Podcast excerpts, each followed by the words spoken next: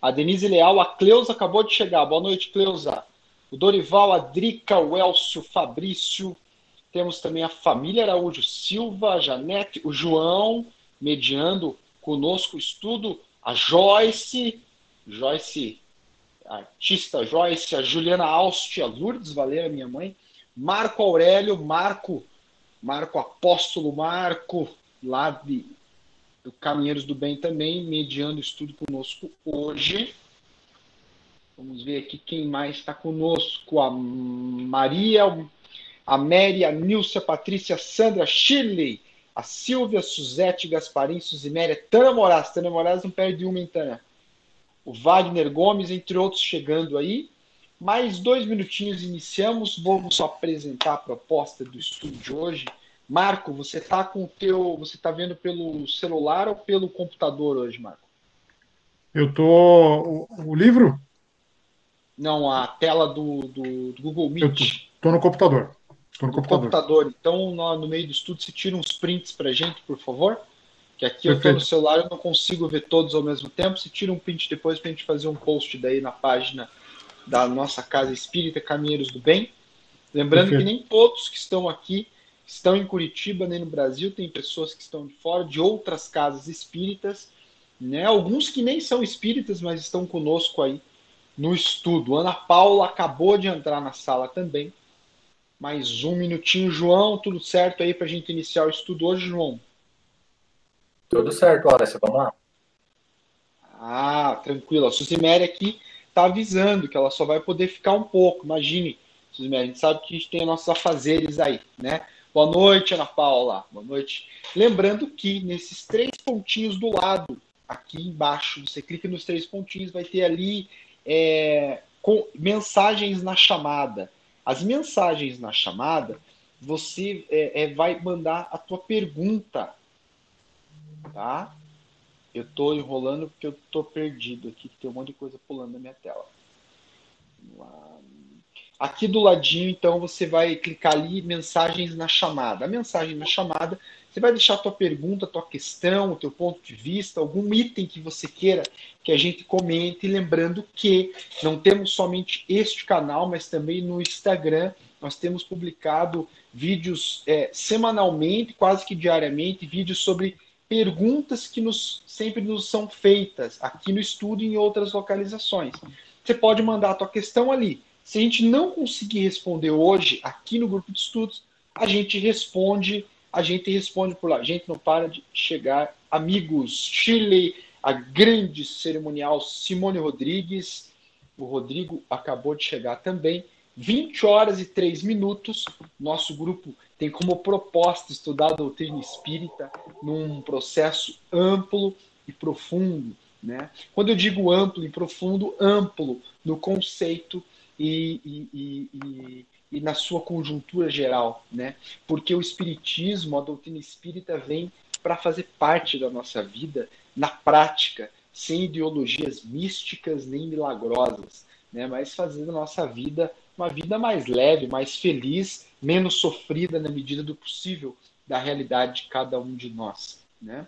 Semanalmente, das 20 até umas 20, 45, 20, 50, dependendo do dia, nós ficamos aqui você manda suas perguntas, no final nós respondemos. Hoje nós vamos com qual capítulo mesmo? João Marco, quem que vai puxar? Eu esqueci. Eu vou ler, eu vou ler Adson. Beleza, o Marco vai puxar hoje o capítulo 11, isso? Capítulo 11, Sermão, Sermão do, Monte. Monte. Sermão do Monte. Você vai mandando suas questões ali, na, nas mensagens na, na chamada. Ao final, a gente conversa mais um pouco e falamos dos outros canais que nós temos. Teremos tanto no Spotify hoje, como já disse, que esse vídeo se tornará um podcast a partir de hoje, e na, na, nos outros dias, os outros vídeos e as outras séries que temos em outros canais. É, João, você poderia fazer uma prece sucinta para que a gente possa se sintonizar um pouco melhor? E, e a Fernanda está pedindo o link para o texto. Eu não sei se foi enviado, acho que não foi enviado o link para o texto. Tá? Eu vou. Eu, envia aqui pra gente. Eu vou achar Bom, aqui e já manda aí, tá? Fernando, ele já manda lá no grupo do WhatsApp. Enquanto isso, o João faz a prece pra gente e, e vamos em frente. Imagine, Fernando. Legal, pessoal. Então vamos, uma vez mais, elevar os nossos pensamentos em forma de gratidão à espiritualidade amiga que nos permite essa noite estarmos reunidos, ainda que virtualmente, ainda que distantes, mas todos de coração e mentes unidos, a fim de que possamos compreender as palavras aqui que serão ditas pelos amigos, que possamos ter também a influência dos nossos mentores, nos auxiliando na compreensão do texto, do Boa Nova, que são as palavras do Cristo que possam penetrar o nosso coração para que possamos sair daqui melhores do que entramos e que possamos refletir as luzes do Evangelho de Jesus. Se conosco hoje e sempre, Pai, que assim seja. Que assim seja. Obrigado, João. Então vamos aqui seguindo o nosso estudo, que já estamos aí desde o início da pandemia, que aliás foi uma ótima oportunidade para a gente fazer esse estudo que é o Evangelho no ar.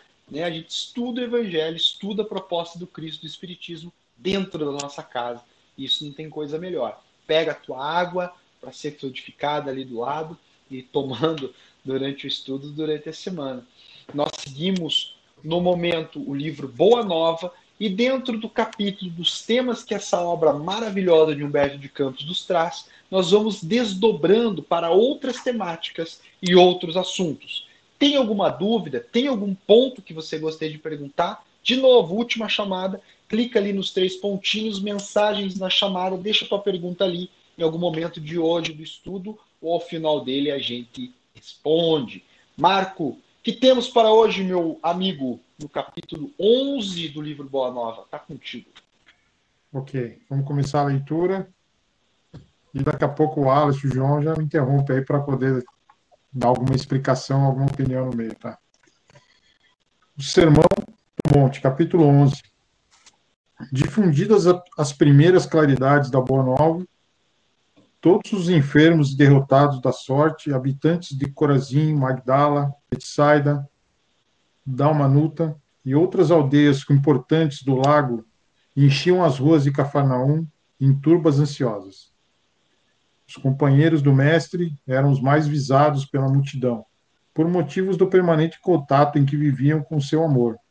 De vez em quando, Felipe era assaltado em caminho por uma onda de doentes.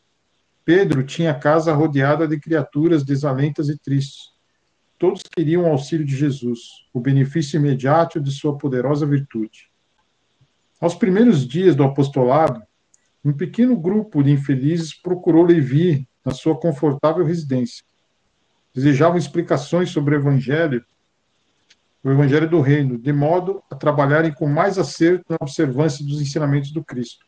O coletor da cidade manifestou certa estranheza. Afinal, disse ele aos infortunados que o procuravam, o novo reino congregará todos os corações sinceros e de boa vontade, que desejam emanar-se como filho de Deus. Mas que podereis fazer na situação em que vos encontrarais? Encontrais. E dirigindo-se a três deles, seus conhecidos pessoais, falou convicto: Que poderá re realizar, Lisandro, aleijado como és? E tu, Áquila, que fosse, fosse abandonado pela família sob o peso de sérias acusações? E tu, Pafos, acusar, acaso edificarias alguma coisa com as com as tuas atuais aflições? Os interpelados entreloaram-se, cabisbaixos, humilhados. Somente então che chegavam a reconhecer as suas penosas deficiências. A palavra rude de Levi os despertara. Tomara-os uma dor sem limites. Jesus dissera nas suas pregações carinhosas que seu amor viera buscar todos os que se encontrassem em tristeza e angústia do coração. Quando o mestre chegara, havia experimentado a restauração de todas as energias. Jubilosos guardavam as suas promessas relativamente ao Pai justo e bom, que amava os filhos mais infelizes, renovando nos corações as esperanças mais puras. Achavam-se exaustos, mas a lição de Jesus lhe trouxera novo consolo às almas desamparadas de qualquer conforto material. Que Queriam. Eu só vou terminar bem rapidinho, já está terminando essa parte aqui. Beleza. Queriam ser de Deus, vibrar com exaltação das promessas do Cristo, porém a palavra de Levi novamente os arrojara à condição desditosa. O grupo de pobres e infortunados retirou-se em desalento. No entanto, o mestre pegaria no monte, e aquela tarde, quem sabe, ministraria os ensinamentos de quem necessitava. Pelas palavras de Amélia Rodrigues, espírito, trazido pela mediunidade do médium Divaldo Pereira Franco, no livro, se eu não me engano, Luz do Mundo, ele vai ela vai trazer de uma maneira poética, como é costumeira da sua literatura, trazer uma narrativa de profunda emoção e de profundo amor da passagem da pregação do mestre no Sermão do Monte. Bem-aventurados são os aflitos, pois eles serão consolados. Bem-aventurados os mansos e pacíficos, pois herdarão a terra. Bem-aventurados, bem-aventurados. Amélia Rodrigues nos traz que naquela tarde, quase noite, o Cristo estava com o semblante quase que iluminado.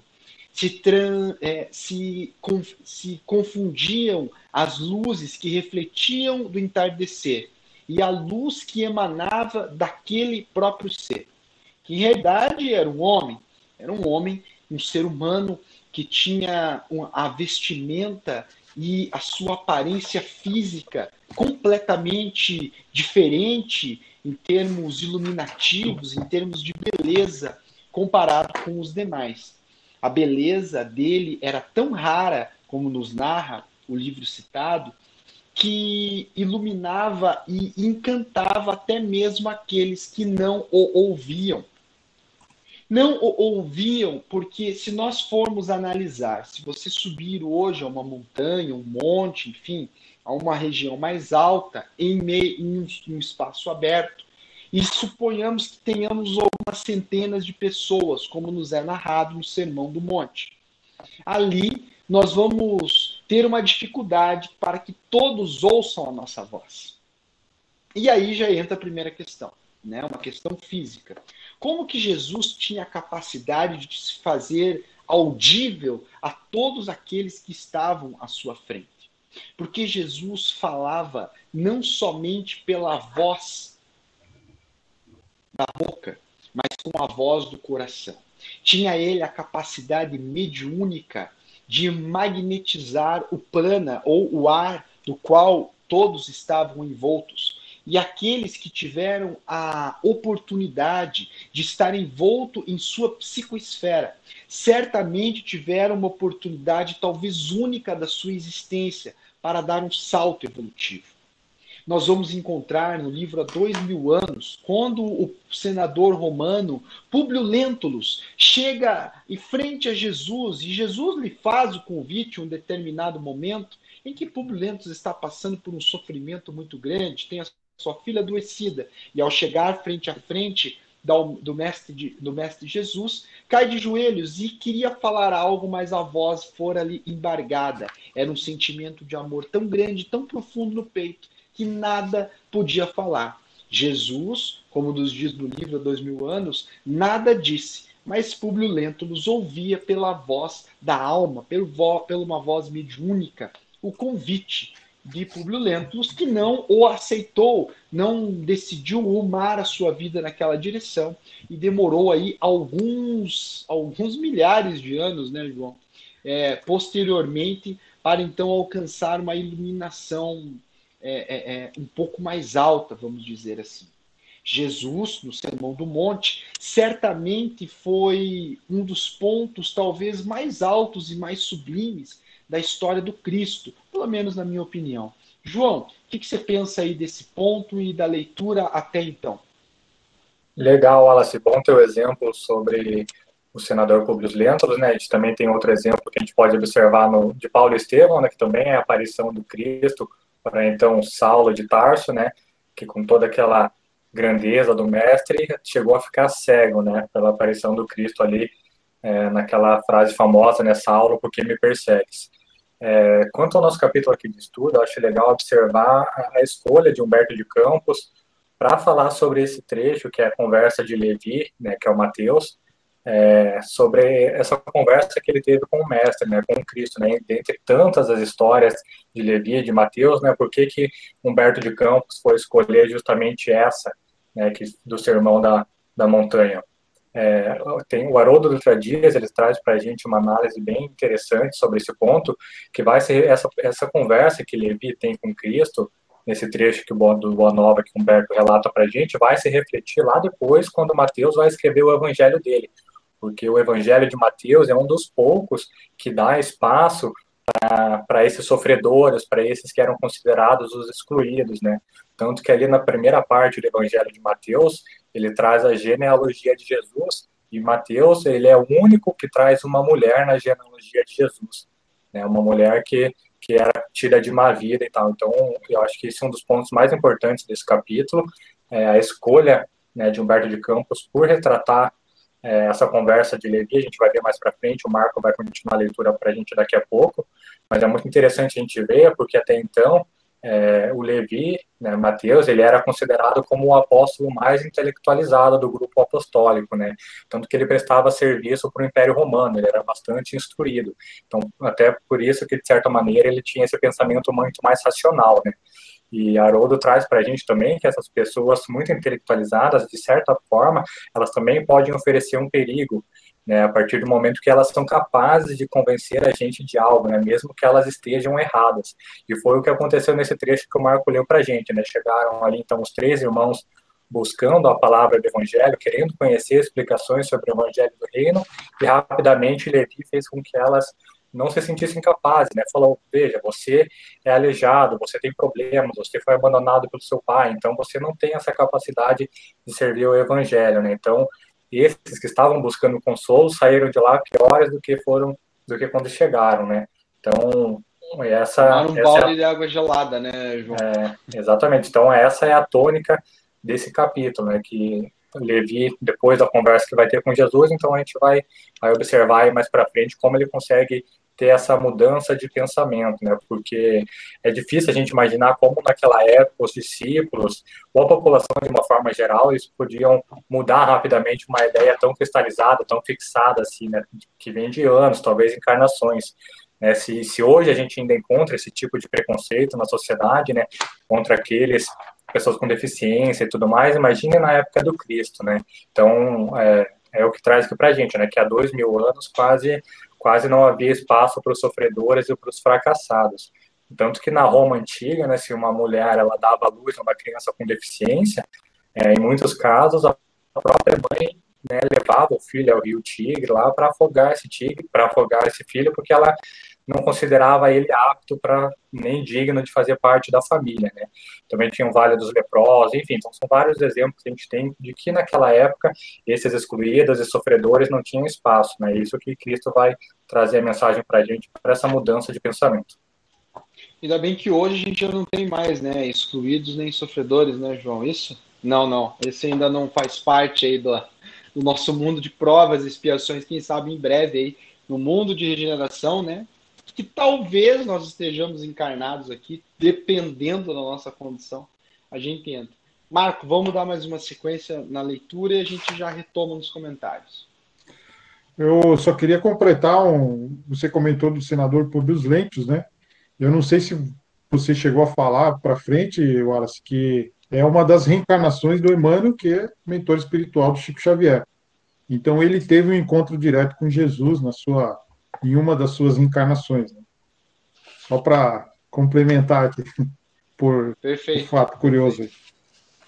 Vamos lá. Decorridos alguns instantes, Jesus, em companhia de André, deu entrada em casa de Levi, onde se puseram os três em animada palestra. O coletor, a certa altura da conversação, a sorrir ingenuamente, relatou a ocorrência, terminando alegremente a sua exposição com estas palavras: Que conseguiria o evangelho do reino com esses aleijados e mendigos? Mas lembrando de súbito que os demais companheiros eram criaturas pobres e humildes, acrescentou. É justo esperemos alguma coisa dos pescadores de Cafarnaum? São homens fortes e desassombrados, e o bom trabalho lhes cabe. Não vejo, porém, como aceitar a contribuição desses desafortunados e vencidos que nos procuram. Jesus fixou o olhar do discípulo com profundo desvelo e falou com bondade, batendo-lhe levemente no ombro. No entanto, Levi, precisamos amar e aceitar a preciosa colaboração dos vencidos do mundo. Se o Evangelho é a boa nova, não há de ser a mensagem divina para eles tristes e deserdados na imensa família humana? Os vencedores da terra não necessitam de boas notícias. Nas derrotas da sorte, as criaturas ouvem mais alto a voz de Deus, buscando os oprimidos, os aflitos e os caluniados, sentimos tão unidos ao céu, nas esperanças que reconhecemos, na coragem tranquila que revela um sublime reflexo da presença de nosso Pai em seus espíritos. Já observante, algum, já, já observaste algum vencedor do mundo com mais alta preocupação do que defender o fruto da sua vitória material? Levi sentia-se comovido e, aproveitando a pequena pausa que se fizera, exclamou algo desapontado. Senhor, minhas observações partiram tão só do meu intenso desejo de apressar a supremacia do Evangelho entre os que governam o mundo, no mundo. Quem governa o mundo é Deus, afirmou o mestre convictamente. E o amor não age com inquietação. Agora imaginemos, Levi, que os triunfadores da terra viessem até nós, ensarilhando suas armas exteriores. Figuraremos alguns generais romanos chegando a Cafarnaum com seus troféus numerosos e sangrentos afirmando-se desejosos de aceitar o Evangelho do Reino de Deus e oferecendo-se para cooperar em nosso esforço. Certamente tra trariam consigo legiões de guardas e soldados, funcionários e escribas, carros de triunfos, espadas e prisioneiros. Começariam protestando contra as nossas pregações pelas estradas desataviadas da natureza. Por não estarem no íntimo desarma, desarmados das vaidades das vitórias, edificariam suntuoso templos de pedra, em cuja construção lutariam duramente por hegemonias inferiores. Uns desejariam palácios soberbos, outros empreenderiam a construção de jardins maravilhosos. Recordando a ação das espadas, recordando a ação das espadas mortíferas, talvez pretendessem disputar o ferro e fogo, o estabelecimento do reino de Deus exterminando-se reciproca, reciprocamente por não cederem uns aos outros em seus pontos de vista. Desde cada vencedor se julga, no mundo, com maior soma de direitos e de importância. A pretexto de lutar em nome do céu, espalhariam possivelmente incêndio e devastações em toda a terra. E seria justo, Levi, trabalhássemos por cumprir a vontade de nosso Pai aniquilando seus filhos, nossos irmãos? Marco. Perfeito. Vamos lá, pessoal. Quem teve oportunidade de ler, quem não teve, por favor, pega no Kindle lá, compra o livro ou na Casa Espírita, enfim, pela internet, né? Eu compro no Kindle, é mais rápido, eu não perco o livro posteriormente, né? O João também tem o Kindle, né, João? O Marco também, né? Mais fácil você instala o aplicativo no teu celular. O livro No Mundo de Regeneração. Mundo de Regeneração. É o último livro do Manuel Filomeno de Miranda, de Valdo Pereira Franco, que ali nessa obra a gente pode tirar algo que faz menção a isso que a gente está estudando agora. É, em um determinado momento, tem-se uma reunião mediúnica ocorrendo ali na narrativa do autor e ele nos traz a seguinte informação: que em dado momento, o espírito que está dedicado a destruir os trabalhadores do bem, trabalhadores espíritas e de outras religiões. E ele faz uma menção no momento que ele está dando uma comunicação nesta reunião mediúnica, que é a seguinte que me chamou particularmente muita atenção. Ele perguntado o que fe teriam feito as pessoas para que ele tivesse tanta raiva e tantos seres, tantos espíritos trabalhassem de maneira organizada, de maneira é, sistemática, com hierarquia, com tecnologia, com planejamento para derrubar as pessoas encarnadas que se dedicam a fazer o bem, a expansão do espiritismo e do cristianismo, mas principalmente o espiritismo. E ele respondeu algo interessantíssimo. Preste atenção. Ele respondeu assim: a partir do momento em que alguém tenta se tornar melhor, olha só, tenta se tornar melhor, neste mesmo momento, passa a ser o nosso inimigo. Passa a ser o nosso inimigo. Esse ser que já narrei aqui em outros estudos, nesse livro, se trata de um anão, um espírito anão, que lá na época da Inquisição pouco antes da Inquisição, estava reencarnado como anão e foi tido como um animal doméstico pelas pessoas. E a Inquisição veio e ateou fogo, queimou o homem vivo. Né?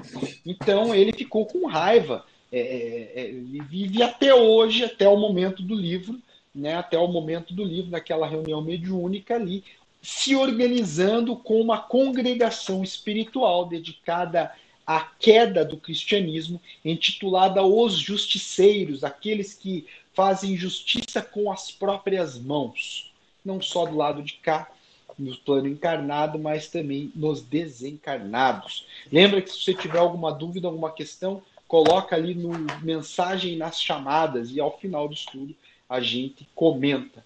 Pois bem, sempre teremos a, a oposição, vamos dizer assim, de acordo com as nossas boas intenções. O que Manuel do Filomeno de Miranda traz é um ponto de vista, é, é, Humberto de Campos traz, perdão, no livro Boa Nova agora, é se talvez viria com carros, com, com, com organizações políticas. Não era essa a proposta do Cristo e não é a proposta. A revolução esperada por Judas não é exterior, né? A revolução esperada, esperada por muitos que seguem o cristianismo não é exterior, ela é interior. É uma revolução interna, muito difícil de ser iniciada, mais difícil ainda de ser conquistada em nós mesmos, para que o reino dos céus, que não é uma localização geográfica, não é mesmo, João? Mas é algo interior. João, tá contigo aí? O que, que você diz nessa questão, chegou a ler esse trecho lá do, do Mundo de Regeneração? Li sim, esse, esse livro é excelente, né? Eu li ele bem rapidinho, assim, de tão com, da forma como ele prende a gente, né? Dá até dó é. de ler, né, João? Tem que economizar as páginas aí, senão não Isso. É, mas, mas, voltando aqui a essa, esse trecho de leitura do Marco, é, é, vai justamente de encontro com isso que você trouxe para a gente, né? E até com uma forma como Cristo, como se ele estivesse anunciando tudo isso que ia acontecer, né? Falando sobre os exércitos, sobre a espada, sobre a guerra, e foi justamente o que aconteceu, né? Você citou as, é, a Inquisição, a gente também teve as Cruzadas, né? Então são dois exemplos que como que se o mestre já tivesse anunciado lá atrás, né? E realmente isso aconteceu. É, ali a gente teve o, fato ali de Levi dando mais uma bola fora ali, né, quando todos eles se reuniram, né, então ele falando ali que esses irmãos não eram né, aptos ao trabalho do evangelho, mas rapidamente ele lembrou que a maioria dos apóstolos, eles também eram de origem humilde, né, então ele rapidamente corrigiu aí e falou, bem, olha só, os pescadores têm até o seu valor, podem ajudar e tal, então deu uma bola fora aí. Por outro lado, a gente também vê como ele tinha um pensamento ainda muito enraizado, talvez pela, pela forma de criação dele, por esse convívio com o Império Romano, tanto que ali ele fala para a gente, né, na, na, conversa com Cristo ali, ele fala que ele tem um intenso desejo de apressar a supremacia do Evangelho. É, ou seja, se ele tem o desejo de apressar, é de se imaginar que por algum motivo talvez ele veja a atuação de Jesus como lenta, né? talvez como um, movimento, um método lento, e por isso ele queria mais agilidade naquele momento. Também é o que aconteceu com Judas, né? Então são esses pequenos detalhes que talvez passam despercebidos, né? E ele fala ali sobre a supremacia do evangelho entre os que governam o mundo. E é justamente isso que você trouxe para gente, né, Wallace? É, muitos de nós hoje em dia, nós ainda carregamos esse sentimento, esse desejo de que as coisas avancem um pouco mais rápido, né? Talvez não seja da maneira como a gente imagina, mas a gente lá no fundo a gente quer que, que elas evoluam de uma maneira mais, mais agilizada, e só que hoje não é mais com, com esse cristianismo primitivo, é com o espiritismo, né? A gente olha o espiritismo, a gente quer que os nossos amigos acreditem, que, que os nossos parentes, os nossos familiares acreditem no espiritismo, é como se fosse uma doutrina que devesse ser aceita unanimamente, né? mas a gente sabe que não é um movimento que é do dia para a noite, mas só fazendo um paralelo aí entre o que viviam naquela época e o que a gente ainda está vivendo, né? Então a gente consegue fazer essa essa correlação e acho que é isso, Marco. Eu acho que tenho pouco a acrescentar os comentários de vocês aí, mas duas coisas interessantes que, que a gente pode perceber nesse capítulo. Primeiro que tinham dois apóstolos que destoavam do restante, que você mesmo citou, João, Wallace, Levi e Judas. Os dois eram mais inteligentes. Levi, publicano, cobrador de impostos do Império Romano. Judas, um comerciante. E o restante era pescador começa a perceber que Levi ele começa a ter quase a mesma ideia de Judas. Mas a gente percebe que ele aprendeu a lição no Sermão do Monte. E foi quando Cristo falou: olha, o caminho não é esse. Né? Não é pela política, não são pessoas que vão usar boa nova para matar, para fazer guerra. Né? E aqui tem, tem um texto que Jesus fala: a pretexto de lutar em nome do céu, espalhariam possivelmente incêndio e devastações toda a terra. Isso aconteceu ao longo da história, guerras guerras religiosas. Né? Então, Levi, por isso mesmo Levi é o único apóstolo que detalha, assim, é, que faz o detalhe do Sermão do Monte no Evangelho, porque foi ele que passou por isso, né? Pessoalmente, a lição ele aprendeu. Judas teve que aprender um pouco mais à frente. Posso continuar a leitura?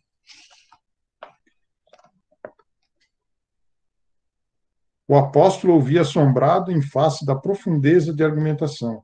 O mestre continuou: Até que a esponja do tempo absorva as imperfeições terrestres diante dos séculos de experiência necessária, os triunfadores do mundo são pobres seres que caminham por entre tenebrosos abismos. Imprescindível, pois, atentemos na alma branda e humilde dos vencidos.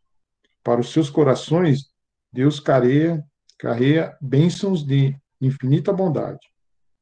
Esses quebraram os elos mais fortes que os acorrentavam às ilusões e marcham para o infinito do amor e da sabedoria. O leito de dor, a exclusão de todas as facilidades da vida, a incompreensão dos mais amados, as chagas e as cicatrizes do espírito são luzes que Deus acende na noite sombria das criaturas. Levi, é necessário amemos intensamente os desafortunados do mundo. Suas almas são a terra fecundada pelo adubo das lágrimas e das esperanças mais ardentes, onde as sementes do Evangelho desabrocharão para a luz da vida. Eles saíram das, con das convenções nefastas e dos enganos do caminho terrestre em bendiz do nosso Pai. Como sentenciados que os experimentassem no primeiro dia de liberdade o clarão reconfortante do céu, do sol só amigo, e radioso que os seus corações haviam perdido. É também sobre os vencidos da sorte, sobre os que suspiram por um ideal mais santo e mais puro do que as vitórias fáceis da terra, que o Evangelho assentará suas bases divinas. André e Levi escutavam de olhos úmidos os conceitos do Senhor, cheio de sublime emoção. Nesse interim chegaram Tiago, João e Pedro, e todo o grupo se dirigiu alegre para um, para um dos montes próximos. O crepúsculo descia num deslumbramento de ouro e brisas cariciosas. Ao longo de todas as encostas, acotovelava-se a turba imensa.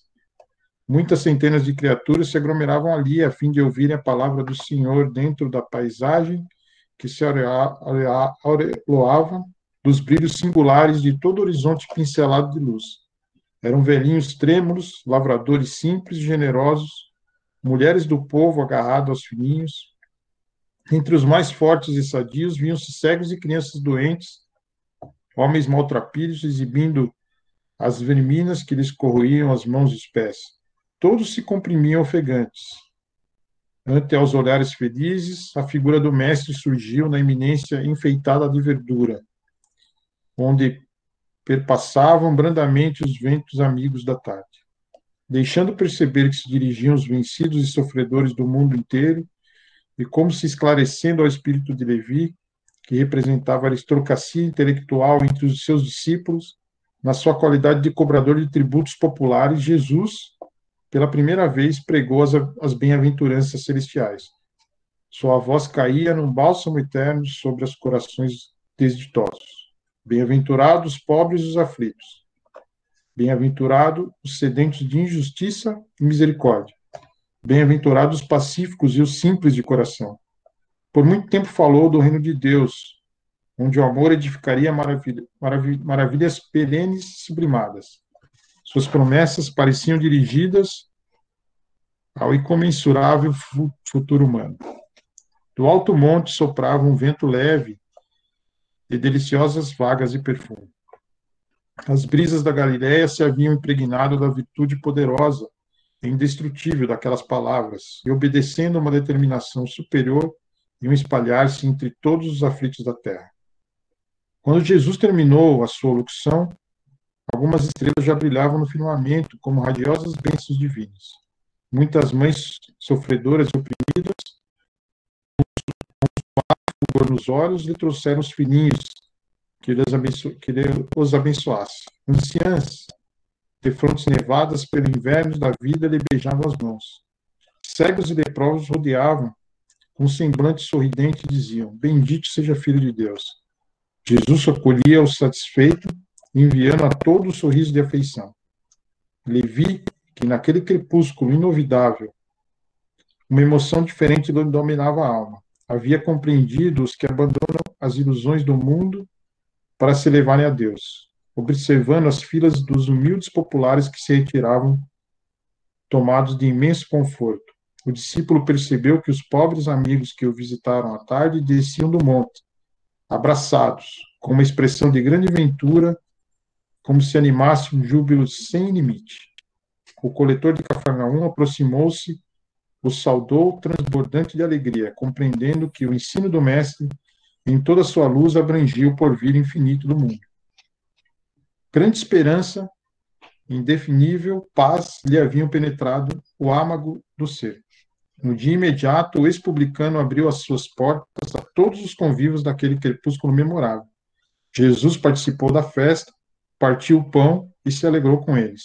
E quando Levi abraçou o aleijado Lisandro, com sinceridade da sua alma fiel, o mestre o contemplou, enternecido e disse: Levi, meu coração se rejubila hoje contigo, porque são também bem-aventurados todos os que ouvem e compreendem a palavra de Deus.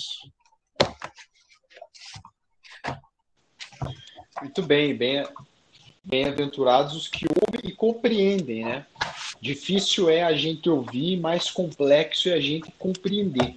Né? Lógico que a profundidade do Evangelho do Cristo é muito maior, mas muito maior do que a gente tem condições intelectuais, tem mecanismos é, é, é, é de conhecimento científico para compreender. Né? Como, como que, quando o Espiritismo trouxe a questão da mediunidade, tornando-a mais acessível e compreensível, tirando a mediunidade do campo do miraculoso, do fantástico e trazendo para o um mundo palpável e possível a todos os seres. Compreendemos então, passamos a compreender que a visão dos espíritos, né, de, a capacidade de, da clarividência, da clara audiência de ouvir os espíritos, da sensibilidade, desta comunicação entre os dois planos, né, mudou totalmente a conjuntura da própria vida. Pois antes tínhamos a concepção de que simplesmente morríamos, agora temos a certeza e a tranquilidade de saber que desencarnamos deste processo transitório, passageiro e muito rápido deste mundo. Antes achávamos e acreditávamos nos milagres, agora compreendemos a lei de causa e efeito, compreendemos as energias que são movimentadas através da mediunidade de cura, do passe curativo, do sopro curativo trazido por Allan Kardec em O Livro dos Médiuns. Lembrando que a mediunidade não é algo exclusivista da doutrina espírita, ela é explicada de maneira sistemática pela doutrina espírita, trazendo então a tranquilidade de sabermos que a doutrina espírita vem para que tenhamos vida e vida em abundância. E assim, dando continuidade ao trabalho que iniciou e continua a fazer o Cristo em outros planos, agora regendo essa grande orquestra da vida. E, não, e vale a pena não deixar de lado todas as outras grandes religiões, filosofias e as ciências que são a mão de Deus na terra. Pobre daquele que acredita que a sua própria religião é a melhor. Aquele que fala mal da religião do outro, ou que de alguma maneira desdenha a religião do outro, é porque ainda não estudou a sua própria religião de maneira mais profunda. Não é mesmo, João?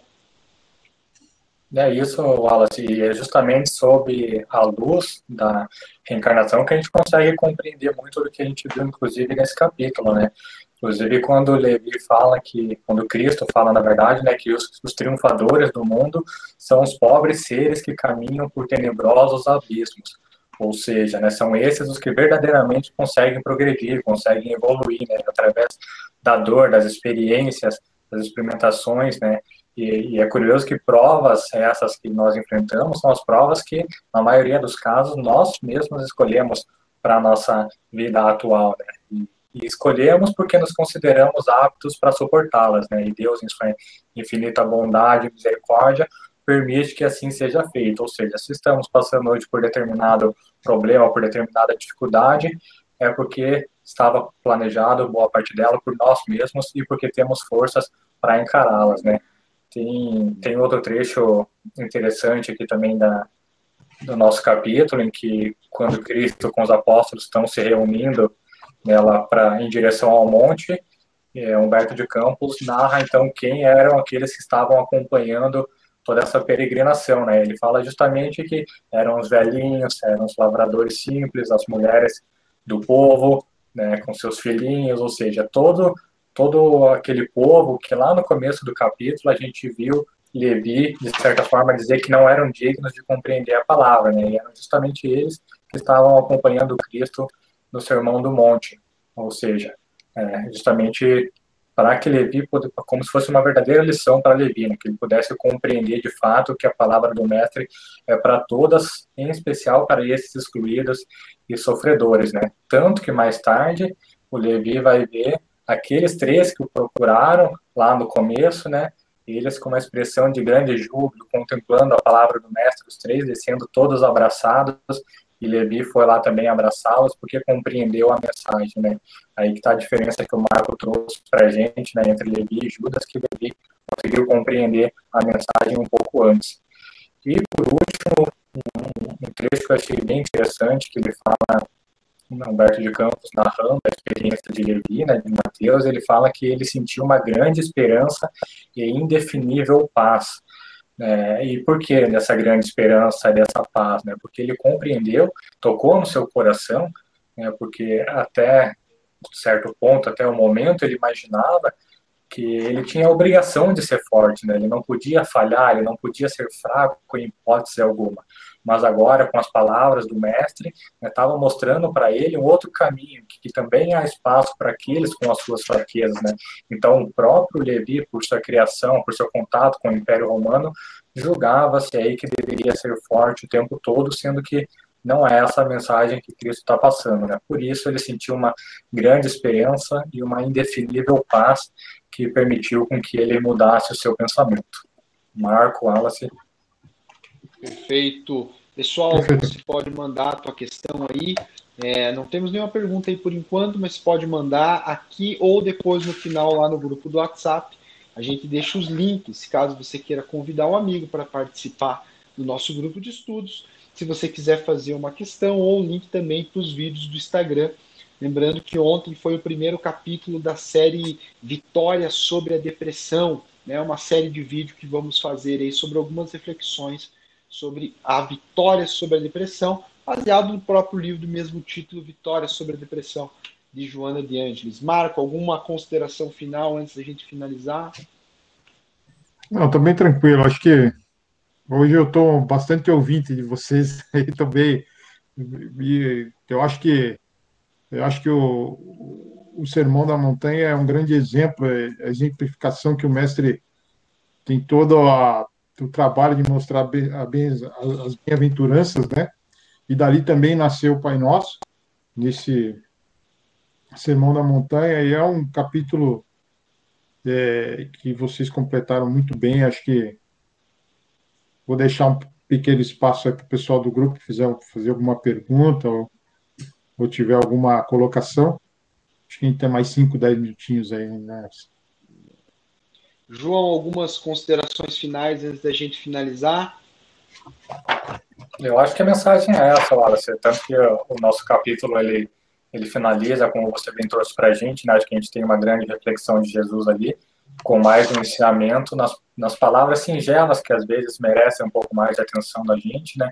Então ele fala justamente que bem-aventurados aqueles que ouvem e compreendem as palavras de Deus, né? Ou seja, apenas ouvir não é o suficiente, né? Preciso praticar, é preciso vivenciar. Foi o que aconteceu com Levi, que conseguiu vivenciar esses ensinamentos e conseguiu mudar o seu, a sua forma de pensar, né? Então acho que a mensagem é essa. Ele finaliza ali com Cristo falando que o seu coração se rejubila com Levina por ele ter essa mudança de pensamento, com essa mudança de comportamento. Então que possamos nós também imaginar Cristo se rejubilando com as nossas atitudes, com a nossa mudança de pensamento, né? Acho que isso aí é um grande incentivo para a gente. Perfeito, pessoal. Então vamos agradecer aí a, a Deus aí a todos, né? Opa, Fabrício mandou uma mensagem aqui, deixa eu só ler. Vamos lá, Jesus falava que quando auxiliamos nossos irmãos que mais sofrem, estamos auxiliando a ele.